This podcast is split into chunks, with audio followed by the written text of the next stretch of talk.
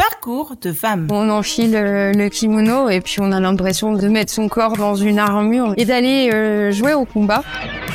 Quand on est une femme, on peut être une maman et on peut être une très bonne professionnelle et on peut gérer un équilibre entre les deux. Ça peut paraître sexy d'accompagner un sportif de haut niveau, mais la plupart des sportifs dont on parle, ils sont connus 15 jours pendant les Jeux. Avant, personne ne les connaît, après, tout le monde les oublie. Parcours de femme, Charlotte Ferraille. Bonjour, donc Charlotte Ferraille, je suis la déléguée générale de la Fondation du sport français. Ma vocation, elle est dans le sport, c'est ce que j'aime, c'est ce qui a fait ma vie. Jusqu'en 2014, Charlotte Ferraille gère avec succès son parcours professionnel et sa carrière de judoka. Alors qu'elle avait récolté des médailles de bronze et d'argent dans des compétitions internationales, une grave blessure va l'obliger à ronger son kimono à contre-cœur. Étant plus jeune, j'aime euh, faire du judo. J'aime faire de la compétition de judo, j'aime m'occuper des gamins au judo. J'ai beaucoup d'enseignements euh, bénévoles. Et j'ai envie de faire de la politique. Euh, et c'est comme ça que je me suis inscrite à la fac de Sciences Po avant d'intégrer euh, l'IEP de Paris pour le master, tout en poursuivant une carrière d'athlète judoka en première division.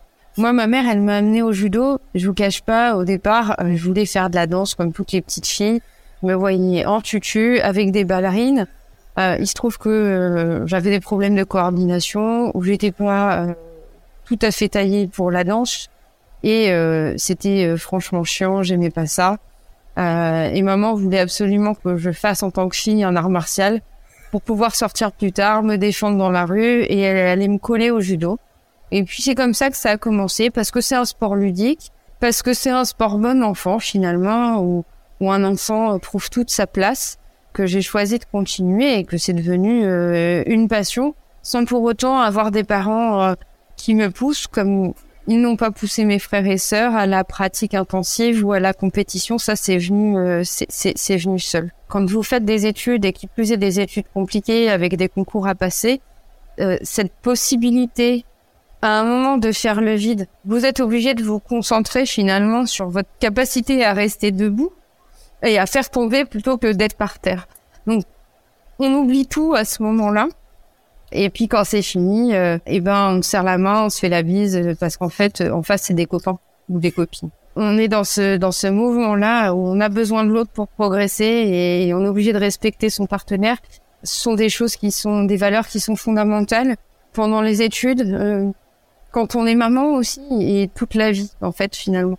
J'ai évidemment rencontré euh, mon mari sur un tatami, donc euh, on avait des collections de kimonos euh, sous le sommier du lit. Et puis progressivement, au fil des années, bah, on voyait bien que les blessures nous rattrapaient et puis qu'on n'allait jamais vraiment pouvoir remonter sur un, tapis comme on le faisait avant. Ah, c'est un sport dur, donc quand on se blesse après, on a peur. Et quand on a peur, on prend plus de plaisir. Faire du sport quand on prend plus de plaisir, c'est pas cool. On fait autre chose. Mais Je garde ma ceinture dans mon bureau. C'est comme un truc rassurant pour moi, comme si euh, si j'étais en difficulté, je pouvais finalement remettre euh, cette armure et me sentir plus forte pour affronter euh, des situations difficiles. Malgré ce coup d'arrêt, Charlotte Ferraille n'en a pas fini avec le sport. Elle combine utilement ses études en sciences politiques avec sa passion. En 2016, elle intègre le secrétariat d'État au sport en tant que conseillère à l'innovation, au numérique et en relation avec les entreprises. En 2017, elle dirige le pacte de performance de la Fondation du Sport avant d'en prendre les commandes trois ans plus tard. Aujourd'hui, cette place que j'occupe dans le sport, je l'occupe parce que oui, j'ai fait des études qui euh, aujourd'hui euh, me permettent d'être à la place que j'occupe, mais je l'ai eu aussi grâce au sport qui m'a amené euh, des contacts j'ai rencontré des gens formidables au judo qui m'ont beaucoup aidé à grandir, qui m'ont tendu la main hein, quand j'étais encore une petite étudiante. Et puis, euh, de nouveau, euh, ces savoir-être qu'on apprend, ces savoir réagir qu'on apprend et qui, euh, qui sont très utiles dans le travail. C'est cette expérience-là qui fait que la fondation du sport que je dirige est une structure euh, qui euh, se pérennise et qui, au-delà de se pérenniser, est en pleine croissance. Jean-Paul Clémenceau, qui a été mon, mon, prédécesseur en tant que délégué général, qui a beaucoup œuvré à la création de la fondation, c'était quelque chose de, de, tout à fait nouveau. Faire du mécénat dans le sport, créer une fondation reconnue d'utilité publique dans le sport. Moi, j'ai intégré la fondation en 2017 en tant que euh, directrice euh, du développement du pacte de performance, qui est un dispositif d'aide aux athlètes. J'en ai pris la tête en 2020. À la fondation du sport, on fait des choses. On offre des bourses aux sportifs de haut niveau qui n'ont pas de fric. On offre euh, de nouvelles formes de ressources aux clubs sportifs qui sont le ciment de notre société on réfléchit à notre valeur ajoutée pour développer le mécénat au bénéfice du sport santé. On développe des fondations sous égide, donc certaines euh, et une en particulier euh, qui est la fondation Alice Milliard euh, s'occupe des sujets de médiatisation du sport féminin, qui sont des sujets qui sont importants, qui s'occupe aussi voilà des sujets d'égalité hommes-femmes dans le sport et, on voit que ces sujets-là avancent. Hein. Euh, la légitimité de la structure, la légitimité que cette structure devait avoir, se met en place. Et aujourd'hui, oui, euh, on devient pour les institutions publiques euh, du sport ou les institutions sportives un lieu d'innovation sociale, un lieu d'expérimentation, puisque parfois le mécénat finance une innovation sociale et l'essaimage de cette innovation sociale, finalement, sera ensuite financé euh, par la collectivité dans le cadre de subventions. Enfin, le sport amateur, finalement, souffre du sport business. Quand on parle de sport, on pense souvent au foot. Quand on parle, on pense foot, on pense fric. Euh, mais euh, le foot, le fric, c'est la phase, euh, la face émergée de l'iceberg. La face émergée de l'iceberg, elle est énorme.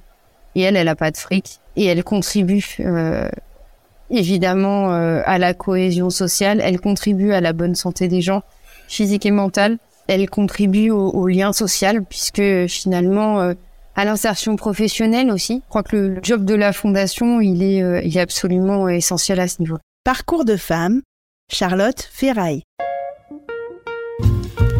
À la Fondation du Sport, Charlotte Ferraille est bien placée pour soutenir le sport amateur et les sportifs professionnels. C'est aussi un bon poste d'observation pour analyser la place des femmes dans des instances de direction.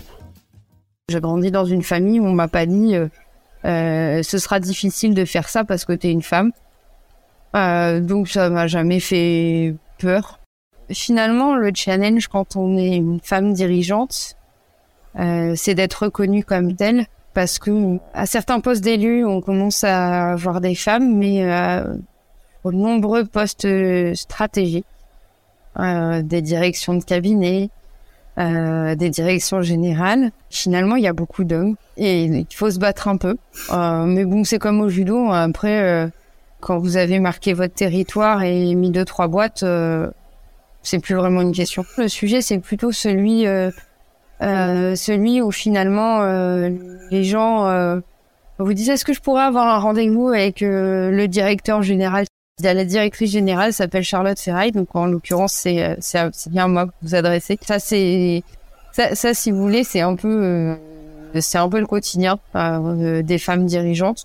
moi, à titre personnel, j'ai eu la chance de me voir confier des responsabilités alors que au moment de prendre la décision pour les instances, j'étais enceinte de mon deuxième enfant dans d'autres circonstances, on aurait pu, euh, on aurait pu s'abstenir et confier les responsabilités à quelqu'un d'autre. Ça n'a pas été le cas, puisque euh, le cas euh, Clarisse Kramer, peut-être que il y a 10, 15 ans, il serait passé sous les radars. Mais aujourd'hui, on voit que ça choque. On voit que ça choque.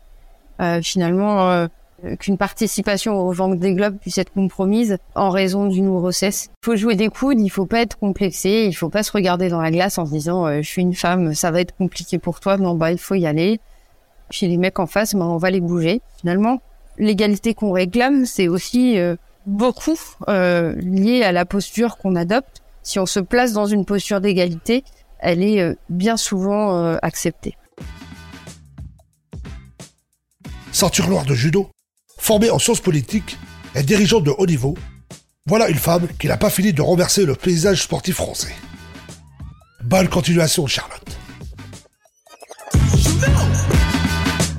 Retrouvez Parcours de femmes sur Twitter, Instagram et fdsprod.com.